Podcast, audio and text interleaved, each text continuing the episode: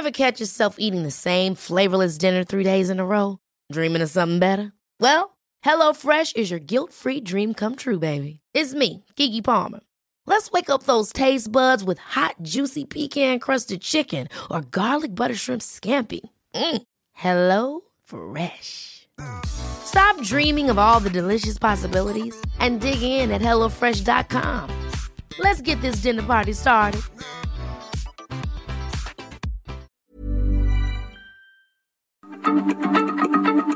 Heraldo Radio, la H se lee, se comparte, se ve y ahora también se escucha.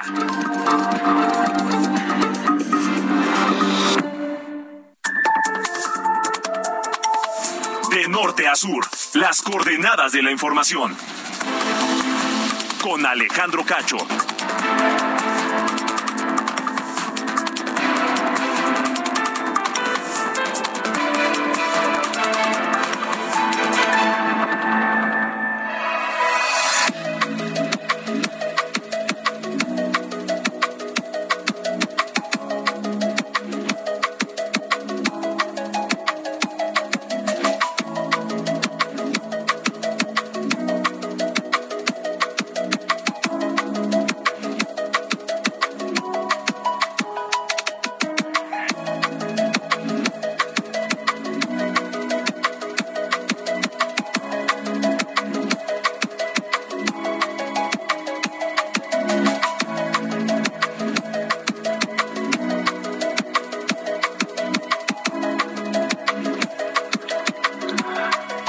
Las ocho de la noche en punto tiempo del centro de la República Mexicana. Gracias por acompañarnos a través de la cadena nacional de Heraldo Radio. Esto es de norte a sur.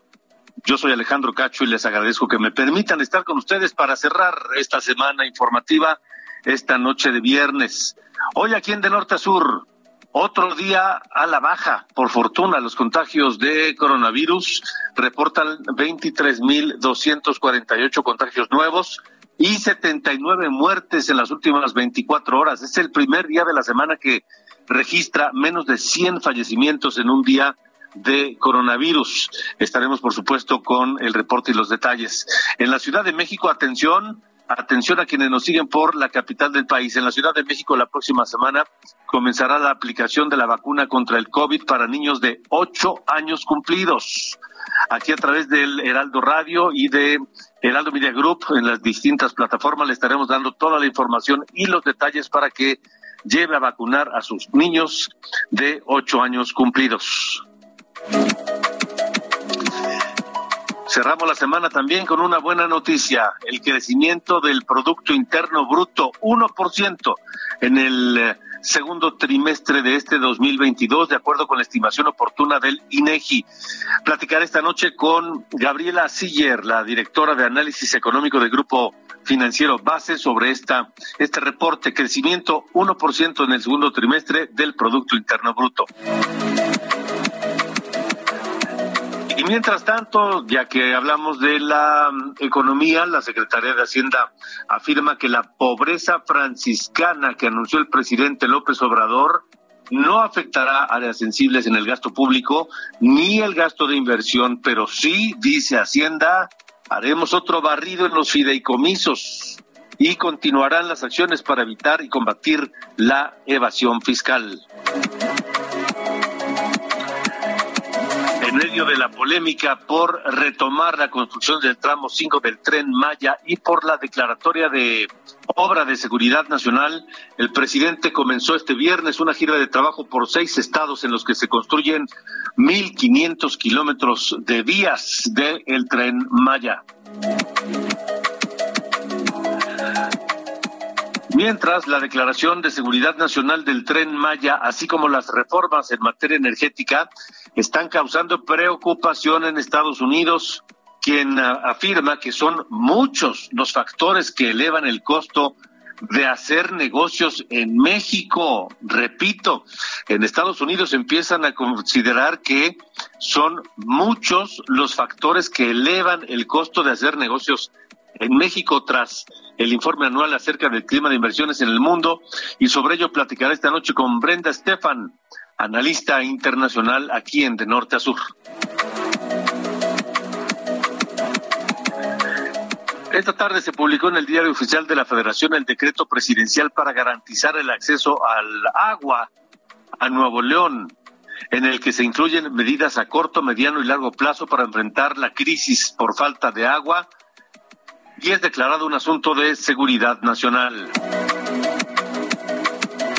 El senador Ricardo Monreal anunció que no participará en el proceso de selección de consejeros que realizará Morena para conformar el Congreso Nacional de este partido de cara a 2024 y afirma que ya está prefigurado el resultado de esa convención.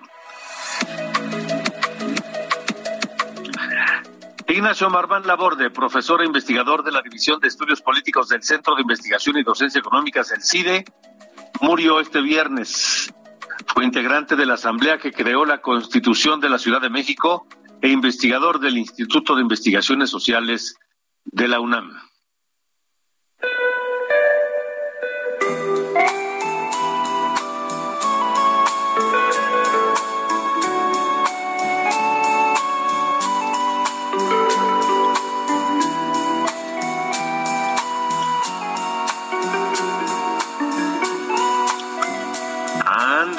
Ángel Arellano.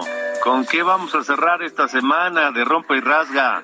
Pues es Germain de la Fuente, cantante y compositor, también músico chileno, vocalista de Los Ángeles Negros, con su éxito Y Volveré, este que escuchamos precisamente.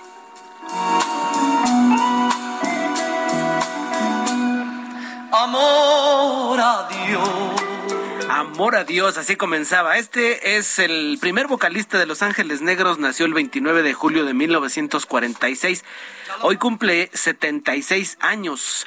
Los Ángeles Negros es un grupo musical chileno, fue un grupo musical chileno de balada, de pop, de rock también, fundado en marzo de 1968 por los músicos Christian Blaser y Mario Gutiérrez, junto con el bajista Sergio Rojas quienes reclutaron a quien fue su primer vocalista, Germain de la Fuente, quien escuchamos. De hecho, es muy curioso, varios de los integrantes de Los Ángeles Negros se vinieron a México. Por ejemplo, cuando Germain de la Fuente dejó Los Ángeles Negros, se vino a nuestro país a fundar su propia banda y el vocalista que lo suplió, Ismael Montes, también vivía aquí, murió en Nayarit en el año 2010, de hecho. Y a lo mejor recuerdas, Alejandro, usted que nos escucha, que en 2015 se dio a conocer en los medios de comunicación que Enrique Castillo, otro de los vocalistas, vivía como indigente en Naucalpan. Vivía ahí en una combi, pues en condiciones precarias, tras lo cual, pues logró reunirse con su familia allá en Chile y eh, murió hace un par de años en noviembre del 2020, pero ya allá con su familia. Y apenas el año pasado, en enero, murió también Mario Gutiérrez, quien vivía en México, uno de los fundadores, y pues que tenía COVID. Por desgracia, eh, pues esta enfermedad cobró la, la, vida de Mario Gutiérrez, también murió Luis Astudillo, baterista, ya van varios que, que fallecen. Bueno, pero es esta canción se llama Y Volveré, es del segundo disco de Los Ángeles Negros, el que los catapultó de hecho a la fama internacional. La, la original es una canción de, eh, francesa que se llama, a ver si me sale, de moi, Llévame, del el cantante Alain Barrière. No sé si la has escuchado, Alejandro. No, fíjate que no, esa no la conozco. A ver, vamos a escucharla, a ver, a ver qué les parece. Venga.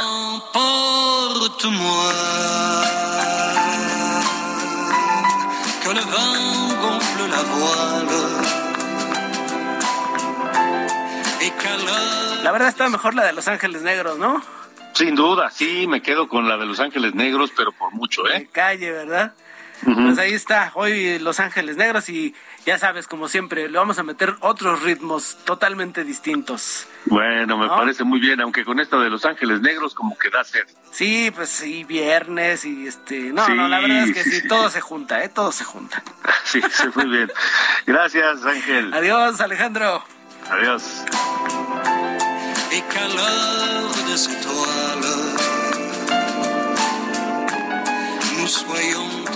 De norte a sur, con Alejandro Cacho. Las ocho de la noche con nueve minutos. A usted que nos escucha en la Ciudad de México, esto le interesa y tiene niños, por supuesto. Esto le interesa porque a partir del próximo lunes inicia en la capital del país la vacunación contra COVID-19 para niños y niñas con ocho años cumplidos. Vamos contigo, Carlos Navarro, reportero de Heraldo Media Group, que tienes los detalles. Adelante. Buenas noches, Alejandro. Te saludo con gusto a ti, al auditorio, les comento que la vacunación contra COVID-19 para niñas y niños de 8 años de la Ciudad de México inicia la próxima semana. La jefa de gobierno, Claudia Sheinbaum, estimó, que son alrededor de nueve mil menores que serían atendidos. El calendario, según la primera letra del apellido paterno, quedó de la siguiente forma. Atención para los padres.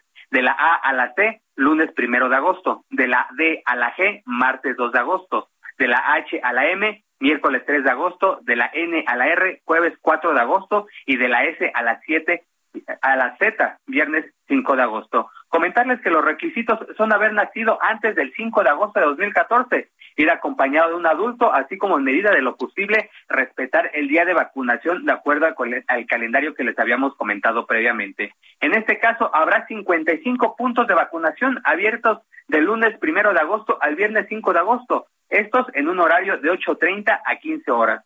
Pueden elegir los asistentes el sitio que más les convenga y este lo podrán encontrar en el mapa interactivo en la siguiente página. vacunación.cdmx.gov.mx, les repito, vacunación.cdmx.gov.mx y nada más comentarles que esta semana no habrá atención a adultos rezagados y rezagados de 12 a 17 años, así es que se estima vacunar la próxima semana alrededor de 90 mil niños de 8 años de edad cumplidos, Alejandro. Pues que así sea, que así sea, que, que acuda todo el mundo a vacunarse, este, porque es muy importante, Carlos, Carlos Navarro, gracias. Hasta luego, buenas noches, buen fin de semana. Igualmente, buen fin de semana para ti. 8 con 11. De norte a sur, con Alejandro Cacho. Y bueno, cerramos, le decía, cerramos esta semana informativa con una buena noticia porque la economía mexicana creció, creció 1%. Y habrá quien diga, 1% no es nada, pero créame que en estos momentos ese 1% ya lo quisieran en muchos lugares del, del mundo. Aunque no es lo que necesita México hay que decirlo. Pero bueno, de cualquier manera es un avance en el eh, segundo trimestre de 2022, un crecimiento similar al, al, logrado en el primer trimestre del año, por lo que la tasa acumulada llega al 1.9%, de acuerdo con la estimación oportuna publicada por el INEGI. Y así, así lo anunció el presidente López Obrador en la mañanera, que ya sabe que cuando los datos le gustan, entonces aplaude al INEGI. Cuando no le gustan, pues los llaman neoliberales. Hoy dieron a conocer los datos, el INEGI, eso sí lo voy a decir antes de irme para presumir. Hubo crecimiento económico ya por segundo eh, trimestre. Eh, tenemos ya 2% de crecimiento en este semestre con relación al anterior. Mientras en otros países se está informando de que se está decreciendo económicamente. En México hoy el INEGI da a conocer la información de que ya el primer semestre de este año crecimiento del 2%. O sea, vamos eh, recuperándonos, vamos avanzando y esta es buena noticia. Bueno, bueno, bueno, eh, aquí no es como en la escuela, 1.9 nos sube a 2, pero bueno, no importa, está con nosotros para platicar de esto la directora de análisis económico del Grupo Financiero Base, Gabriela Siller, a quien saludo. Gabriela, gracias y buena noche. Muy buenas noches, Alejandro, gracias por tenerme en tu programa.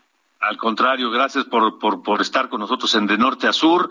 Eh, ¿Qué te dicen estos números, este crecimiento acumulado en lo que va del 2022?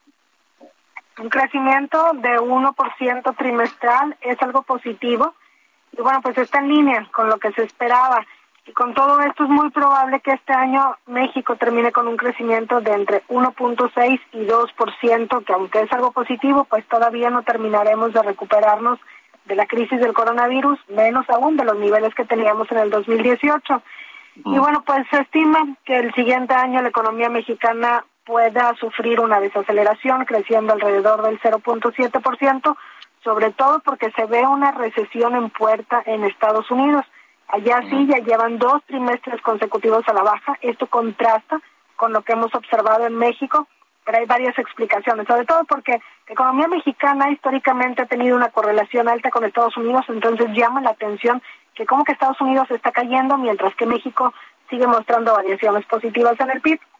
Y esto tiene que ver con que en Estados Unidos en el primer trimestre el dólar se había fortalecido mucho y provocó un incremento mayor en las importaciones que en las exportaciones, lo cual pues se vio reflejado como una variación negativa en las exportaciones netas. Como Estados Unidos compra más, eh, compra varios de estos productos a México, pues esto se vio reflejado en una variación positiva en el PIB de México en el primer trimestre. Pero esta caída en el PIB del primer trimestre de Estados Unidos no fue por debilidad interna, sino más bien por un fortalecimiento del dólar estadounidense. En el segundo trimestre es una historia completamente distinta porque ahí sí ya la demanda interna en Estados Unidos empieza a mostrar debilidad con todos los componentes del PIB prácticamente cayendo, excepto la parte de exportaciones netas y el consumo de servicios. Pero sobre todo fue la inversión fija, residencial y infraestructura la que cayó y esto tiene que ver con la elevada inflación y con las alzas en la tasa de interés.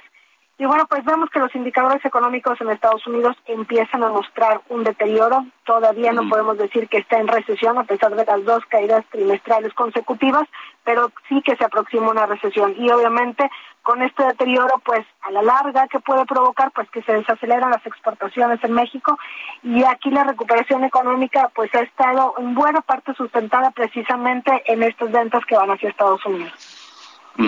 Ahora, eh, eh, maestra Gabriela Siller, ¿qué, qué, ¿qué estamos haciendo bien en México para lograr este crecimiento?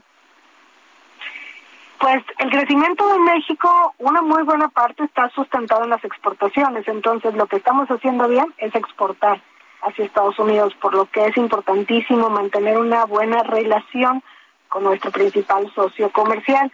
Inclusive, bueno, pues si vemos el 40% del Producto Interno Bruto de México son exportaciones, de las exportaciones el 94% son no petroleras y el 80% van hacia Estados Unidos. Esto nos da que el 30% del crecimiento de México depende precisamente de cómo va la economía estadounidense, precisamente es que por esto que se espera una desaceleración económica para el siguiente año, si en el caso de Estados Unidos caen en una recesión. Sí, y entonces la, la, la menor eh, demanda de productos de importación de Estados Unidos va a pegar a las exportaciones mexicanas y eso también va a pegar al, a la economía del país. Sí, así es. Esto, bueno, pues es muy probable que Estados Unidos caiga en recesión. Esto va a terminar eh, pegándole a nuestro país y bueno, para el siguiente año se espera una tasa de crecimiento de 0.7%. Para este año un crecimiento entre 1.6 y 2%, pero mientras haya crecimiento, pues es algo positivo. Y bueno, por otra parte también, eh, pues destacar que en términos de la política económica, el Banco de México pues espera que siga subiendo su tasa de interés y precisamente por eso es que vemos que el peso mexicano se mantiene con una apreciación este año, inclusive apreciándose respecto a otras divisas como el euro, el yen, la lira turca, en donde la política monetaria pues muestra una divergencia significativa respecto a la política monetaria de la Reserva Federal en Estados Unidos. Y pues seguramente vamos a seguir en un entorno de alta inflación, altas tasas de interés y bueno, pues lo que resta del año seguramente será muy retador para la economía global. Ahora, ¿qué tendríamos que hacer en México para que nos pegue lo menos eh, posible este escenario que se ve pues que no será favorable? ¿Qué tendríamos que hacer? Generar un motor interno de crecimiento, porque más bien lo que vemos es que el sector externo impulsa el crecimiento de México por las exportaciones, la llegada de remesas, pero de manera interna se está frenando el crecimiento. Y bueno, pues una parte pudiera darse vía el gasto público, generando un mayor gasto público en inversión física para que se dé un efecto multiplicador sobre la economía y otra parte yo creo que puede ser generando mayor certidumbre, mejorando el ambiente para que se hagan negocios.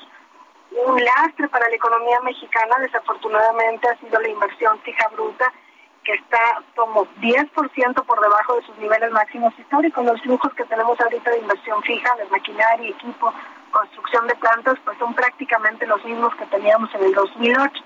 Entonces, lo que se necesita son dos cosas principalmente. Uno, dar mayor certidumbre para que haya más inversiones que lleguen a México y que se generen más empleos y mayor crecimiento económico. Y en segundo lugar, también desde el gasto público, dejar un poco el gasto corriente y generar más gasto en inversión física, pero en proyectos distintos a los que tiene esta administración. Ahora, Gabriela, estamos platicando con la maestra Gabriela Siller del Grupo Financiero Base. El, el, el, el, tema del año próximo, es decir, en este momento hay un sector industrial que está viéndose afectado en Estados Unidos, el sector inmobiliario también. Sí, en Estados Unidos, de hecho, la inversión residencial cayó alrededor del 3%, ya se ven caídas inclusive mensuales, y todo esto tiene que ver con alta inflación, las altas tasas de interés también que ya desincentivan a que las personas vayan y compren una casa y finalmente está la cautela. Se escucha tanto el rumor de recesión en Estados Unidos que la gente pues está cautelosa y diciendo, bueno, pues mejor me preparo para algo peor que pueda venir más adelante y esta misma cautela pues también lo que eh, provoca son menores ventas. Y el sector residencial es uno de los más afectados y es lo que se había reflejado precisamente en la caída en la inversión en Estados Unidos. Ahora, en, el caso mexicano, eh, ¿tenemos con qué enfrentar esa, ese escenario negativo para el próximo año? Ahora, no es un escenario catastrófico, simplemente es un escenario, yo diría, parecido al de la década de 1980, donde allá también los precios del petróleo subieron mucho y bueno, pues el entonces presidente de la Fed, Paul Volcker, tuvo que seguir subiendo las tasas de interés a pesar de que se provocaba una recesión en Estados Unidos. Ahora el panorama es similar, sabemos que la inflación está altísima, que no va a bajar por sí sola y entonces la Fed pues va a seguir subiendo aceleradamente su tasa de interés hasta donde se frena la economía, provocando muy seguramente también una recesión como sucedió en 1980.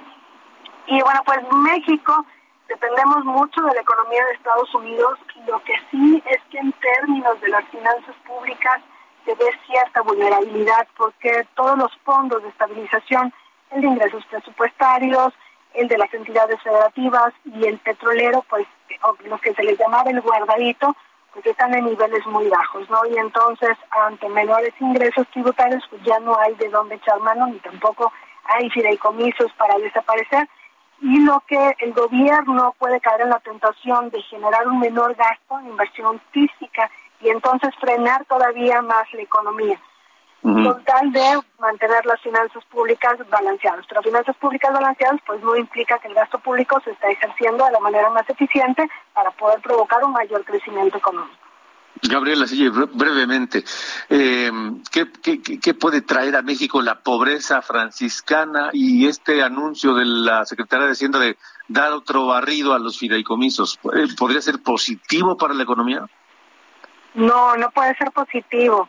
Y si se habla de pobreza franciscana, pues más bien tendría que ser en la parte de gasto corriente y en las ayudas que periódicamente da el gobierno federal a Pemex, porque Pemex se ve como un barril sin fondo que mientras no se cambie el modelo de negocio, pues va a seguir requiriendo recursos, los cuales pues tienen un alto costo de oportunidad porque se podrían utilizar en otra cosa.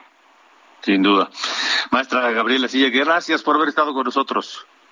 Muchas gracias a ti, Alejandro. Buenas noches. Gracias, buenas noches. Son las eh, ocho con veintidós, tiempo del centro de la República Mexicana. En un momento más eh, iremos a la pausa y vamos a platicar sobre esta preocupación que ya hay en Estados Unidos acerca de eh, la opacidad con que en México se están eh, manejando algunos proyectos y ya la percepción de que en Estados Unidos de que en México es muy difícil hacer negocios. Eh, y también hablaremos con el gobernador de Nuevo León, eh, acerca de este decreto del presidente López Obrador para dotar de agua y garantizar el abasto a Nuevo León. Saludos a, a la gente allá en Monterrey en zona y en su zona metropolitana que nos escucha a través de Heraldo Radio Nuevo León. Son las ocho con veintitrés. Vamos a escuchar de Mamas and the Papas.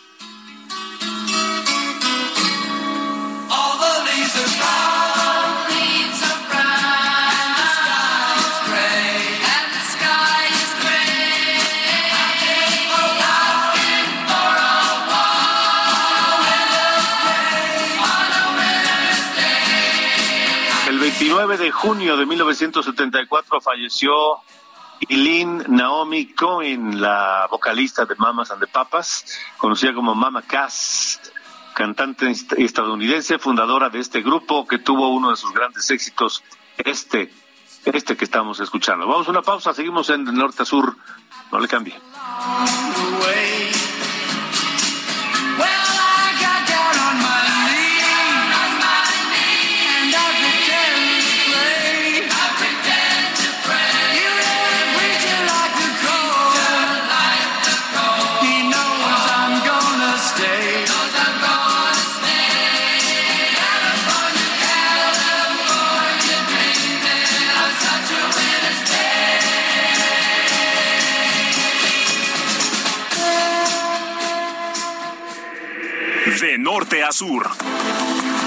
Con Alejandro Cacho.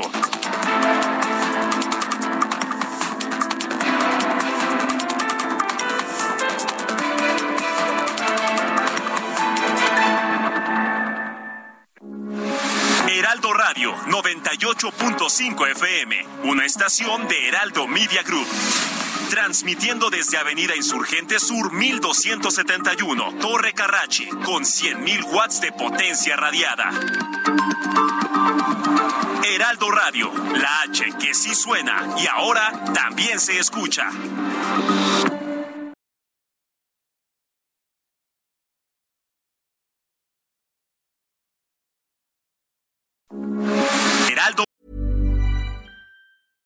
Hey, I'm Ryan Reynolds. At Mint Mobile, we like to do the opposite of what Big Wireless does. They charge you a lot, we charge you a little. So naturally, when they announced they'd be raising their prices due to inflation, we decided to deflate our prices due to not hating you. That's right. We're cutting the price of Mint Unlimited from $30 a month to just $15 a month. Give it a try at mintmobile.com slash switch. $45 upfront for three months plus taxes and fees. Promo for new customers for limited time. Unlimited more than 40 gigabytes per month. Slows. Full terms at mintmobile.com. Con la H que sí suena y ahora también se escucha. De norte a sur, las coordenadas de la información. Con Alejandro Cacho.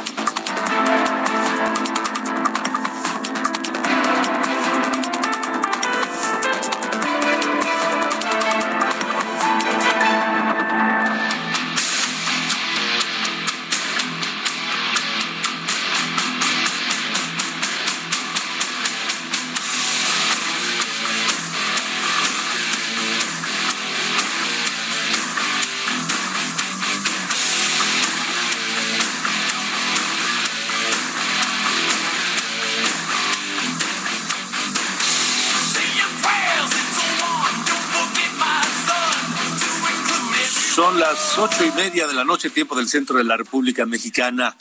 El 29 de julio de 1991 se publicó este, este, este, este, este tema, Enter Sadman, que es del legendario grupo Metallica, del Black Album, que vendió 30 millones de copias en todo el mundo y que catapultó en la popularidad de Metallica.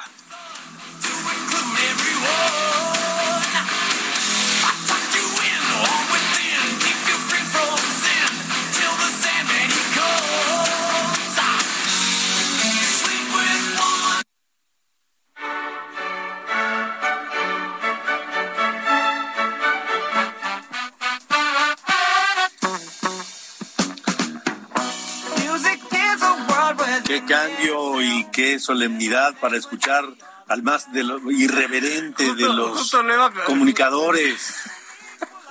que justo le iba a comentar, si es un metal acá, el Enter Sandman, y de repente, ah, muy barroco todo el asunto. No, una- Sí, un choque de sí, épocas sí. muy, muy, muy bueno, muy bonito. ¿Qué pasó? ¿Cómo le va? ¿Cómo le va este viernes? Todo bien, señor Cacho, todo en orden. Aquí con, con un asuntillo que creo que vale la pena comentar eh, con, con mucha precisión. Eh, se ha hecho noticia que ahora varios medios internacionales eh, han nombrado eh, la, la- posición actual del peso mexicano en el mercado de divisas internacional como superpeso. Hay una nota justo de Bloomberg eh, sobre el tema que habla que se esperaba justo lo contrario, ¿no? Porque digo, no es como que tengamos una economía de envidia para el resto del mundo y, pues, se puede luego notar en el tipo de cambio.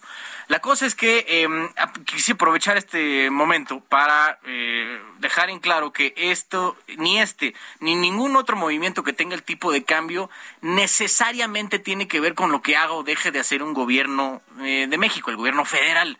Porque luego tenemos como esa, ese tema arraigado, ¿no? De los 70s, 80s, cuando tenemos un tipo de cambio fijo y era como ya lo último que se hacía cuando todo había fallado, ya no teníamos con qué soportar el tipo de cambio que, que se designaba desde presidencia. Lo que quedaba era devaluar.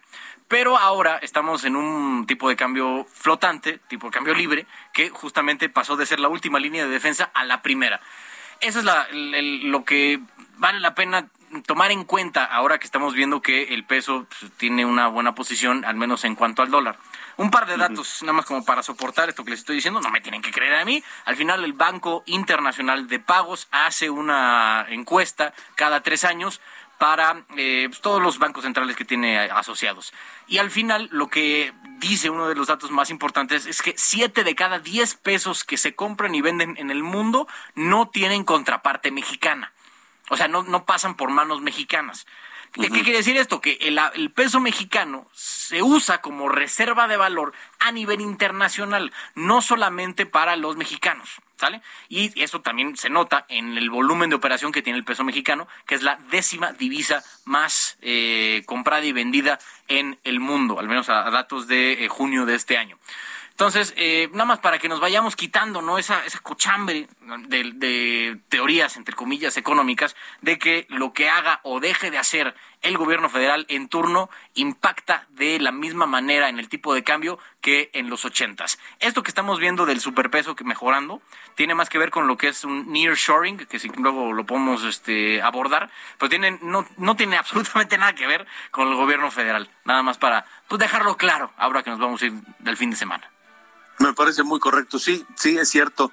Eh, lo que pasa es que los especuladores, pomposamente llamados inversionistas, pues recurren a, las, a las monedas más o menos estables que dan cierto margen de seguridad, que a lo mejor no, no dan mucha ganancia, pero pues este digamos que tampoco les significan un enorme riesgo, caso del peso mexicano. Correcto, así es. Muy bien. Gracias, mi querido Sir Allende. Pase un gran fin de semana. Igualmente, señor Cacho. Fuerte abrazo.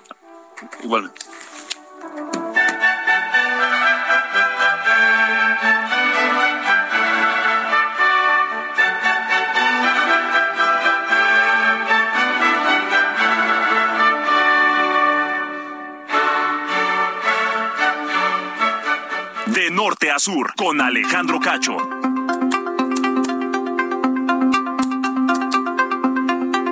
8 con 35, tiempo del centro de la República Mexicana. Eh, en un momento más vamos a hacer contacto eh, con eh, Brenda Stefan, analista de política internacional, por un reporte del Departamento de Estado de los Estados Unidos preocupante, preocupante, porque hablan del clima de pues las inversiones en México y algo que ya pues sabíamos que esto iba a pasar inevitablemente. Hablan de la de la de la poca certidumbre que da México para las inversiones extranjeras. En fin, antes vamos a Morelos, porque hoy se dio el banderazo de inicio del operativo Morelos te recibe. Guadalupe Flores, ¿cómo estás? Buenas noches. ¿Qué tal, Alejandro? Muy buenas noches. Eh, pues eh, te comento que el gobernador Cuauhtémoc Blanco Bravo dio esta mañana el eh, banderazo de salida a este operativo Morelos te recibe con seguridad esto al iniciar las vacaciones de verano, eh, donde pues dio a conocer que unidades de la Comisión Estatal de Seguridad Pública, así como corporaciones de rescate, la Guardia Nacional, el Ejército Mexicano y la Secretaría de Marina estarán reforzando los eh, los límites de, del estado de Morelos, así como también las eh, carreteras para brindar atención a la población y a turistas y también lo que les dio a conocer el mandatario estatal es que pues el Poder Ejecutivo fortaleció las estrategias de seguridad precisamente para que se garantice una sana convivencia en lugares de recreación, de descanso y espacios públicos que tiene el Estado de Morelos. Son más de mil doscientos elementos, tanto de la Policía Estatal como de la Guardia Nacional y de la Secretaría de Marina, quienes estarán pues, eh, reforzando la seguridad en el Estado de Morelos para que eh, pues, se mantenga un Estado tranquilo. La información, Alejandro. Gracias, Guadalupe. Buenas noches. Muy buenas noches. Hasta luego, buenas noches. Siempre Morelos es una gran opción para ir a pasar algunos días de descanso, sobre todo para los habitantes del Valle de México, de Puebla también, de, de Hidalgo, en fin, siempre es una buena opción. 8 con 37. De norte a sur, con Alejandro Cacho.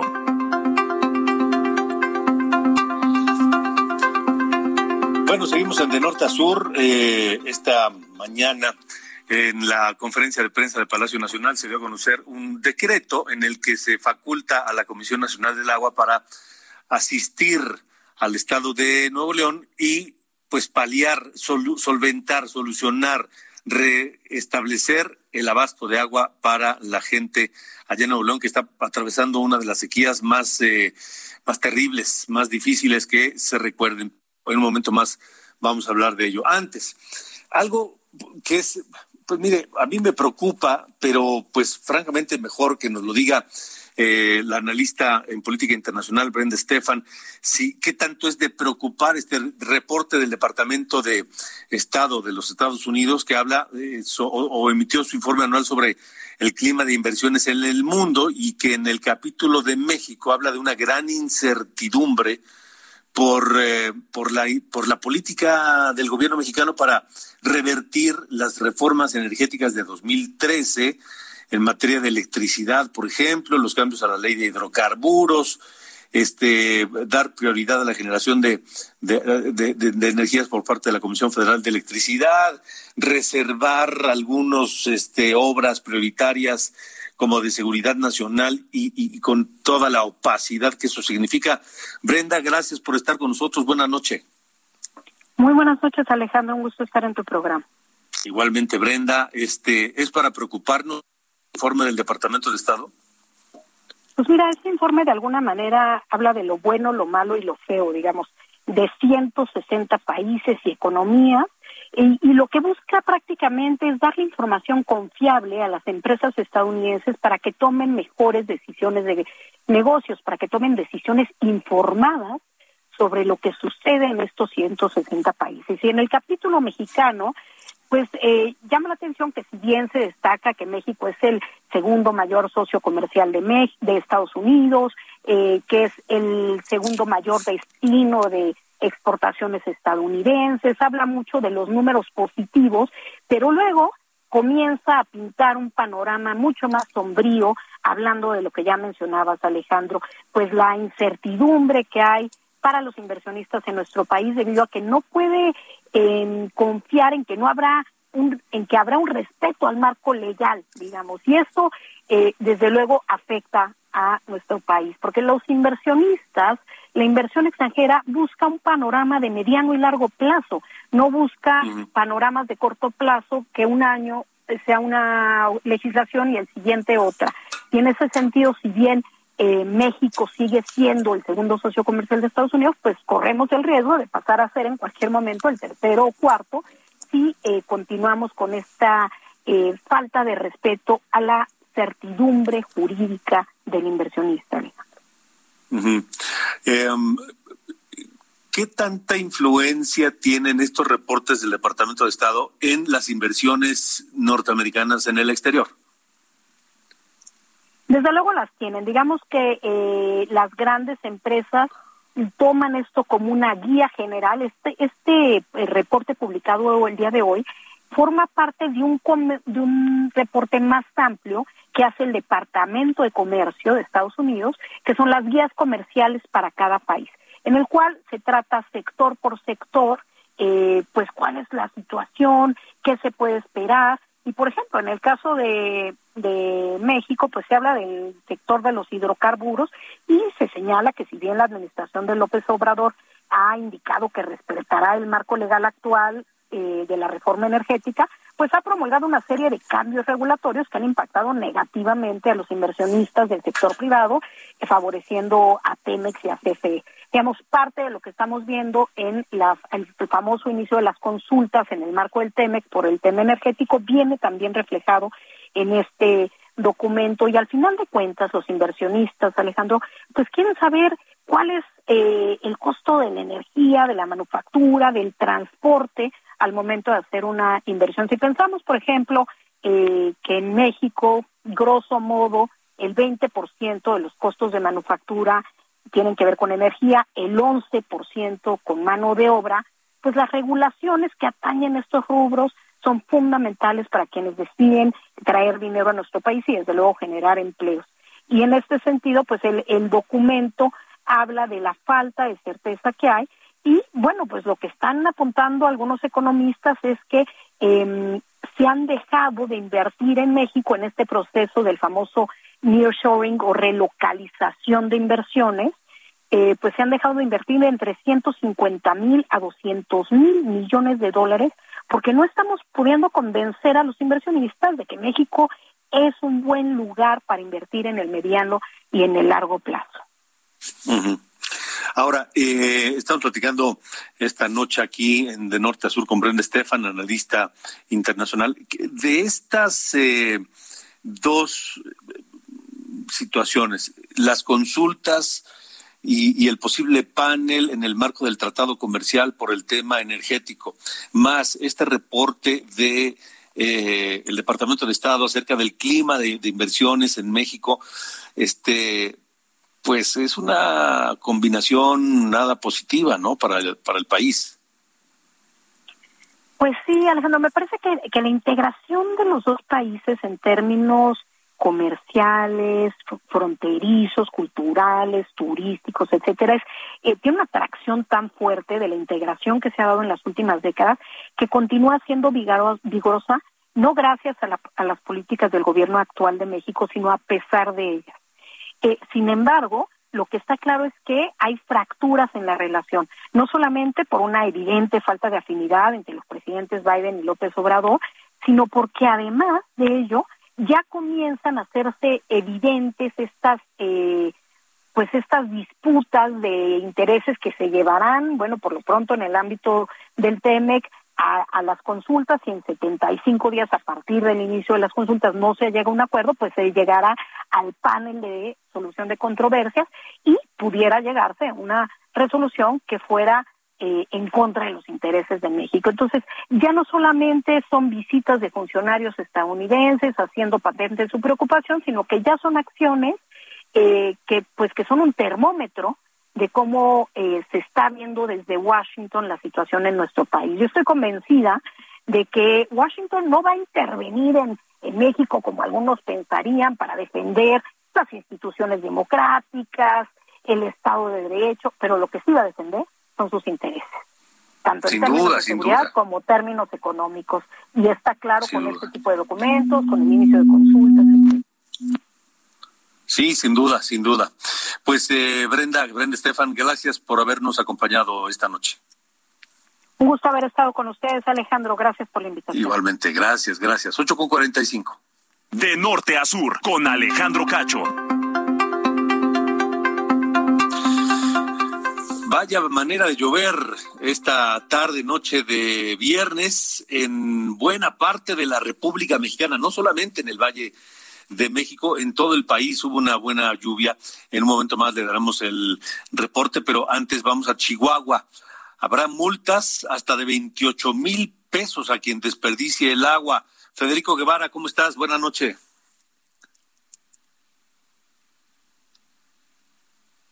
Bueno, se nos cortó la comunicación con Federico Guevara.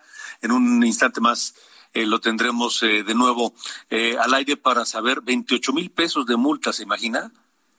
Y creo que ese tipo de sanciones deberían aplicarse no solamente en aquellas zonas del norte de la República donde, donde hace falta el agua, sino incluso donde el agua abunda. Porque no porque abunde, no el hecho de que haya mucha agua da, da permiso de desperdiciarla. Federico Guevara, te escuchamos. Híjole, ya no. Adelante, Federico.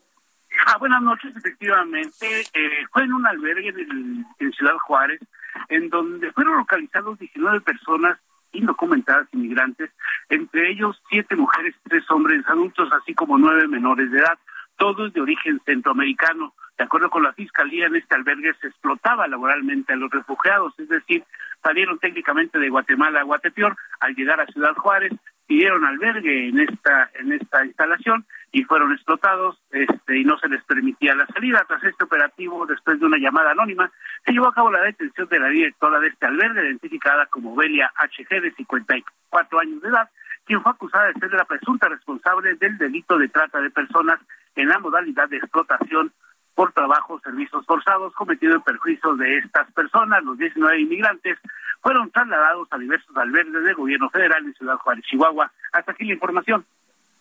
Oye, Federico, eh, háblanos un poco de las multas por eh, desperdiciar agua allí en Chihuahua, altísimas. Ah, perdóname, entonces, bueno, ya te informé lo del albergue. Sí. Ahora, eh, en la ciudad de Chihuahua hemos sufrido una alta sequía, larga sequía, eh, temperaturas de 40, 42 grados centígrados, por lo cual la Junta Municipal de Aguas y Saneamiento decidió pues tratar de poner un alto al desperdicio de agua, eh, emitiendo multas hasta 28 mil pesos si te sales de los horarios, si no atiendes y respetas los horarios que son de 7 de la tarde a 7 de la mañana cuando se puede regar, está prohibido a partir de ahora lavar los automóviles en la calle o usar eh, la manguera para limpiar las banquetas como muchas personas, sobre todo de la tercera edad, acostumbraban. Esto dado a la grave situación que se está viviendo en torno a esta sequía que nos afecta y que está poniendo en jaque eh, a esta a esta entidad y sobre todo cuando hay este, pues, ejemplos claros de el extremo como es el estado de Nuevo León. Así es, así es, Federico. Gracias por la información. Dos por uno. Disculpa, buenas noches.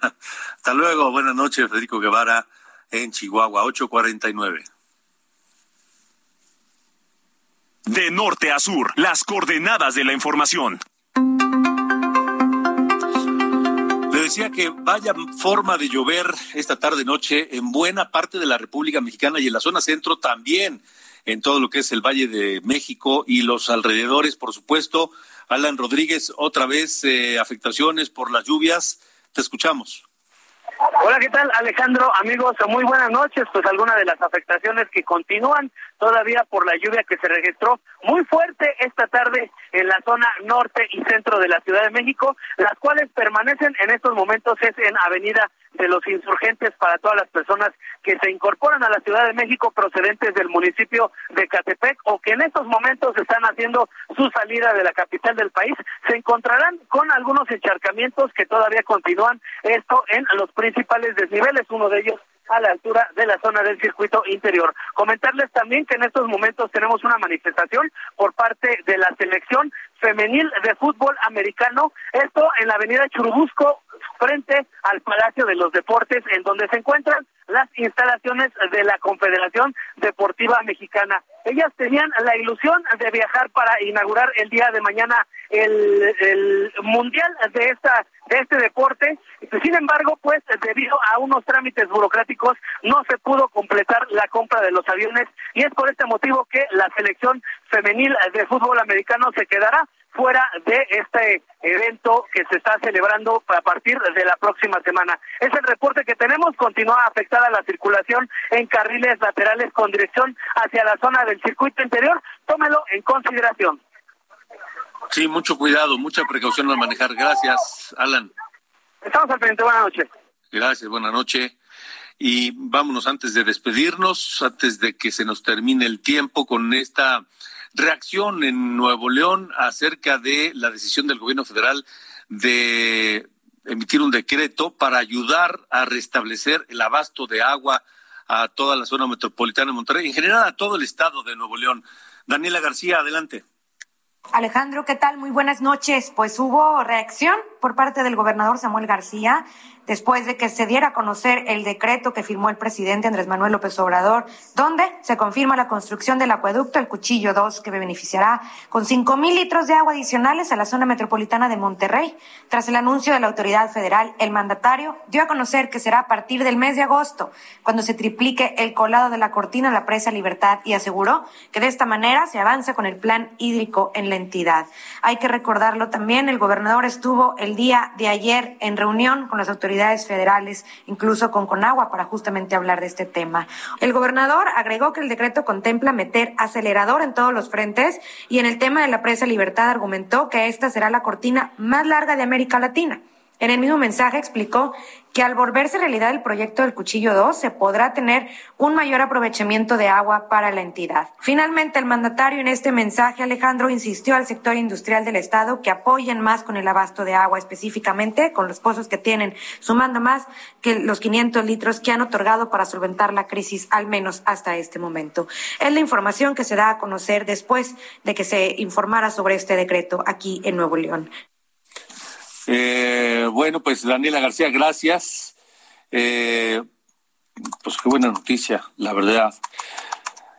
esta de el decreto que se emitió hoy en Palacio Nacional para poder eh, ayudar con pipas incluso de la Secretaría de la Defensa Nacional a, las, a la gente allá en Nuevo León para pues restablecer el abasto de agua que mucha mucha falta hace ante una sequía que no se había visto en muchísimo muchísimo tiempo.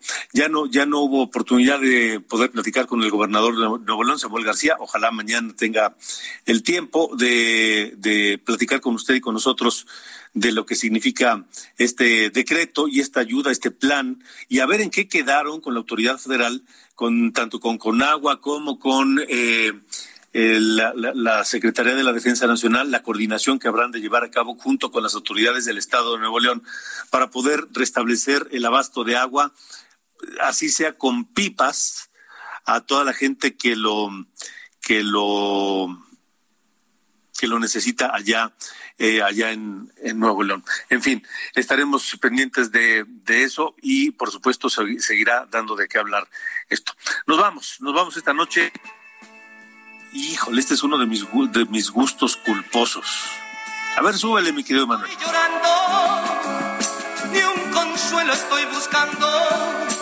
Quiero estar solo con mi dolor. Si me ves que a solas voy llorando, es que estoy de pronto recordando. Así nos vamos esta noche de, de norte a sur, cerrando la semana y deseándole un gran fin de semana con Los Ángeles Negros. Y este tema de los más importantes de esa banda. Germain de la Fuente, el vocalista que nació el 29 de julio de 1946. Gracias, pase un gran fin de semana y hasta el lunes. Pues el llanto le hace bien al alma, si ha sufrido perdiendo la calma, y yo quiero olvidar que tu amor... Esto fue De Norte a Sur, las coordenadas de la información con Alejandro Cacho.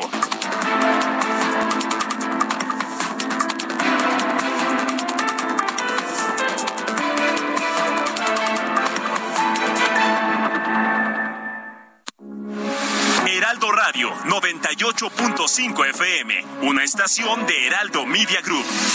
Transmitiendo desde Avenida Insurgente Sur 1271, Torre Carrachi, con 100.000 watts de potencia radiada. Heraldo Radio, la H que sí suena y ahora también se escucha.